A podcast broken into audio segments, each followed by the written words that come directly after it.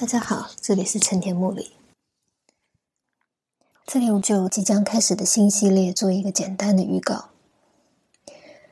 大家看到标题应该都知道了，即将开始的新系列是《孟子》，它是我们继《王维诗》之后接下来要读的经典。对于孟子，特别是他的主要的思想主张，或者是他对墨家跟杨朱的说法的辩证，让当时的人。或者是我们现在后来的人对他的印象都有啊，他是在诸子百家当中相对好辩的、善辩的，甚至是强辩的形象。事实上，孟子的思想究竟是不是应该这样子的看待？哪些部分我们其实还有错估的地方？我们在接下来的阅读当中就可以慢慢的逐步去理清。这里我比较想就它作为一本经典。对于那些期望能够深入阅读经典、深入去了解啊经典思想的人来说，这本书在阅读上有哪些特点，可能对这些阅读者来讲是特别有帮助的。首先，第一个是这本书它所提供的啊或者回馈给他的阅读者的阅读经验非常正向，我们可以非常清楚的感觉到他有意识的让他所陈说的东西。能够被他的读者以一个非常具体的方式明晰的掌握起来。它跟《论语》一样，都是对话录的形式。那么，对话录的形式，如果我们把它相较于，比如说老庄的写法，或者是韩非子、墨子的这种论述文章，以对话的方式来写就而成的思想著作，它的聚焦性，它对一个主题的凸显来的更集中。我们透过这些一问一答。其实也就带领着我们去知道现在这个思路，它的真正着重的中心究竟在什么样的地方。那么，可是论述性的文章，除非写成像墨子一样，呃，非常非常机械性，以至于啊，你其实很容易就抓到一个重点，而只是看到这个重点在不同的层次上面重复出现。那么，所以在分析它的时候显得比较容易。以外，大部分的长篇幅的这种思想论述。在整个写作的构成上，也许就比较没有那样的简明。这个事实上，其实是因为涉及了不同的思想目的以及思想形态的结果。比如兼爱，当他说人啊，如果都只是为了自立自爱的话，那么他就会对他人构成了相对的伤害。这个本来是一个非常单纯的主张。但是他就不断的在重复这个东西，运用在个人是如此，运用在家是如此，运用在不同的层级上都是如此的，不断的这样的一个重复，他的这个重复性就正说明了，换句话说，他要把他的整个这个思想主张，确实是系统性的，足以全面涵盖所有可能应用的范围。那么这个就是一个非常明确的，虽然非常粗糙、非常朴拙的一种理论的雏形。但是它确实是有这样子的理论需要。那么，可是相对的，在这个对话当中，由于我们在言谈的对象是明确的，涉及的情境也很具体，所谈论的这个事件也往往有一个具体客观的背景在，它涉及了一些特定的人事物，这使得整个这个问答重心就偏重在眼前所面对的这个实际的课题。而不以理论的建构作为今天这个言说最重要的目的。当然，这并不是在说啊，孟子的思想没有具有一定的这个系统性，或者是作为一种理论上面在本末上可以互相参照的这一种贯通的规模，而是就阅读者直接的阅读材料，或者是说构成他的整个这个思想全体的最基本的每一个素材上，他都要求自己所立足的基点。是对话当中才能够呈现出来的具体层次。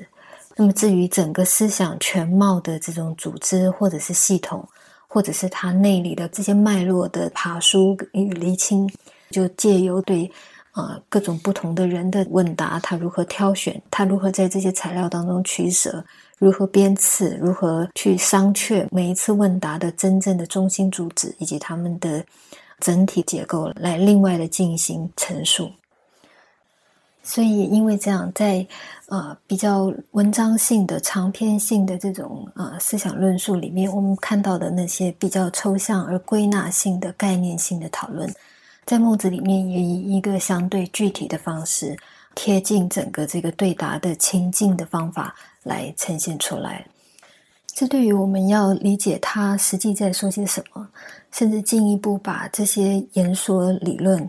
如何的能够在客观的世界当中看到具体对应或者具体的形貌，都有非常大的帮助。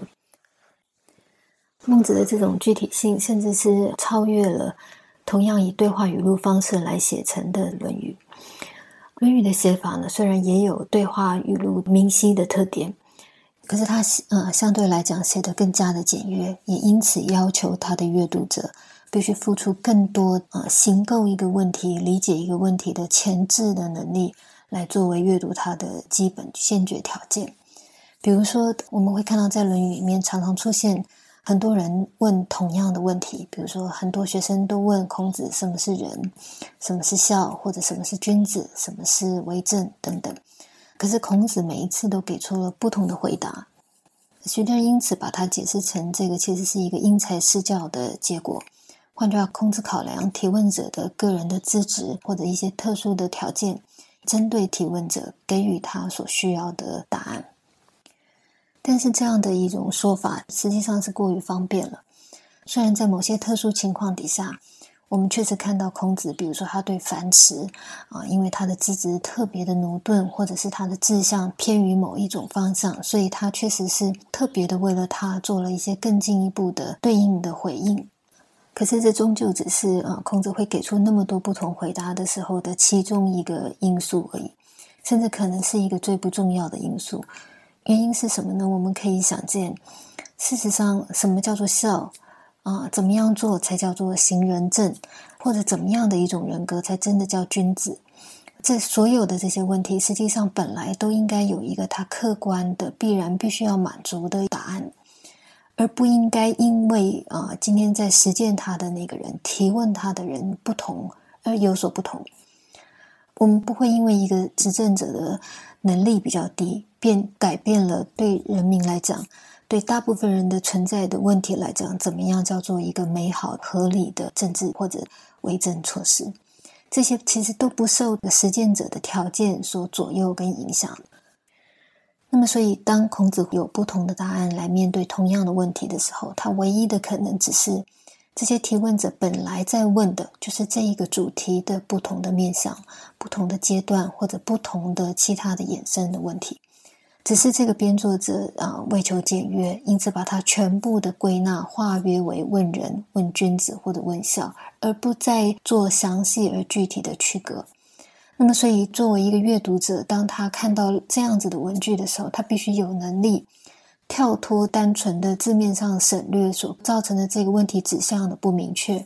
必须能够自己先主动的还原出今天所看到的这个对话问答。他真正的情境，他真正诉求的、真正提问的标的在什么地方，他才可能真正如实的去理解孔子的回答。可是，在孟子里面，他的写法就啊摆脱了这种因为简约而造成的讯息上面的某一些遮蔽，相对的，孟子给予了每一次的对话对答非常充分的具体的人事物的线索。那么，甚至于今天这个提问者的语气，今天这个提问者在整个呃孟子书中，他作为一个角色的特性，以及他们所遭遇、所面临的这个课题或者背景事件，孟子都做了相对完整的交代，也因此在阅读上消解了许多我们可能会遭遇到的障碍。那么，所以就这一点来讲。孟子其实是非常适宜作为人第一本去分析、去深思的经典文本。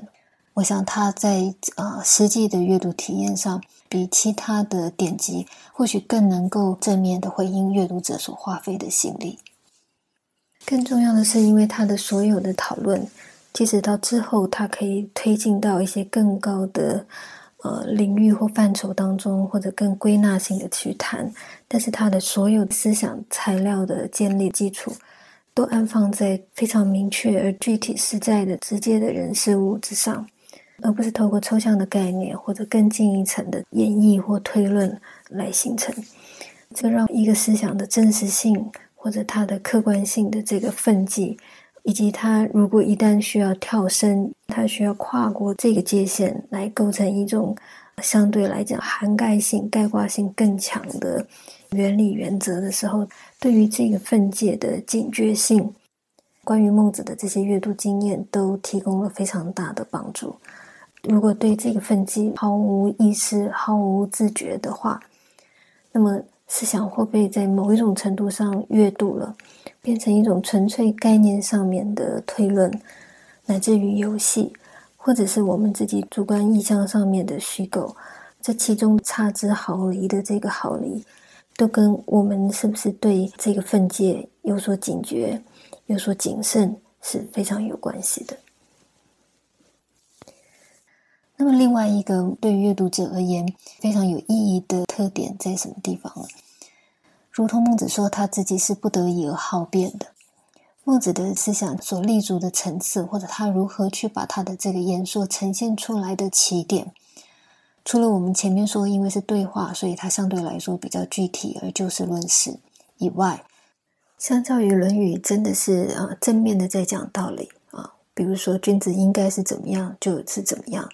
人应该是如何就是如何，他就直接的去。到底是什么？正确的东西是什么？啊，或者理想的东西应该是如何？或者客观的事实是如何？他就直接的对这个东西进行陈述，而不需要在过程当中去把啊未知的、纠缠的、纠结的、混沌的、虚构的、不明的东西来先行的进行剥解。他不需要经过这样的一个步骤，而直接就是什么就是什么的直接的陈述。但是孟子是站在一个变的前提的。可是变一个有效的变，并不是像我们现在所简化的想象，在两个极端鲜明的二元的对立的两端，比如说两个政党政治取向上面的极大的分歧，或者是究竟你同不同意多元成家，还是你认为应该恪守某种家庭伦理，或者是把民主自由跟专制集权相对立。或者把人的个体的创造性跟群体的规范、群体的秩序视为相斥的两端，或者比如说在家庭当中的父权，或者是啊相对来讲开放性的、呃放任自由的家庭教育，我我是说在这种情况底下所产生的论辩，都其实已经是把整个问题简化成啊不是 A 就是它的非 A 的这种相对两端。但是实际上，任何一个问题的真实的样貌，它所涉及的问题其实是非常复杂的，或者是说，当它的对立会产生，这个其实是在一种日积月累的，或者各种各样的细微的因素的堆叠底下才发生。那么，甚至连这个呃最后的对立会发生，它究竟是必然还是偶然，都可能有各种形态或者可能性。因此，如果真的是需要去在这所有的这些问题上有所厘清，有所梳理的话，那么它的变就不是只是在极端而因此不够真实的对立面出现的时候再出现，而是它必须有一种非常敏锐的啊，真正的准确看到这个模糊或者这个分歧点的发生究竟是发生在什么样的地方，而在这样的一个状态底下，适切的提起质疑，或者适切的把啊已经偏斜的东西尝试把它纠正。这样的一种变，才真正的能够切入整个这个问题的核心，才真是一个真实的、有效而且不可取代的变。换句话说，如果孟子把他自己在思想上面所承担的角色，有非常大的一部分是定位在变的这个层次上的话，那么这个时候的所有的这些提问，才具有判断一件事情的对错是非，或者是它的价值高低等等的关键意义。这一点也是非常重要的，因为呃，在我们的所有反省提问当中，有时候我们所提出来的疑问，并非如表面我们所自以为的那么样的真实或有意义。但是，一个不真实的提问，其实是很难带出一个真正具有价值的思想结果的。它甚至反而可能误导了我们对一件事情的认识，而这种提问的准确性。对一个问题的理解的敏感的程度，对一个问题能够精确的掌握的能力，这个其实都跟这个变的自觉非常有关系。变其实跟单纯的攻难对方是完全不一样的，它并不只是像韩非难一难二的做法一样，纯粹只是为了驳倒对方或者找出对方的说法的瑕疵或漏洞。相对来说，辩同时有一种厘清、分辨、明辨的意味。换句话说，在这个辩证的过程当中，他需要做到辩证。正确的正，他必须把这个正向正面的东西，在这个一切混杂的现况之中，再次的把它抽取出来，指认出来。他其实是透过这样的一个历程，来重新的挖掘、重新的揭露、重新的使本来正确的东西能够重新再现。这一点在之后具体的阅读孟子的过程当中，我们会看到非常多的实例。这里就不再举例，可是我想这一点也是非常重要的，因为这个其实也是我们真正的真实的处境，我们自己必须在每一天里面去面对而去实现的东西。好，对于孟子的这一个新的系列的啊预告，我们就暂时到这里。最后，我们就对这个系列要怎么进行稍微再说明一下。首先，对于它的参考读本。啊，我推荐大家的是谭家泽先生的《孟子评解》这本书。他对于孟子的每一篇的章子、章节以及它的结构的分析，我想是目前为止是我认为是最好的一个诗本。特别是如果大家许可的话，建议也把整本书一开始的时候的这个重论进行一个比较细致的阅读，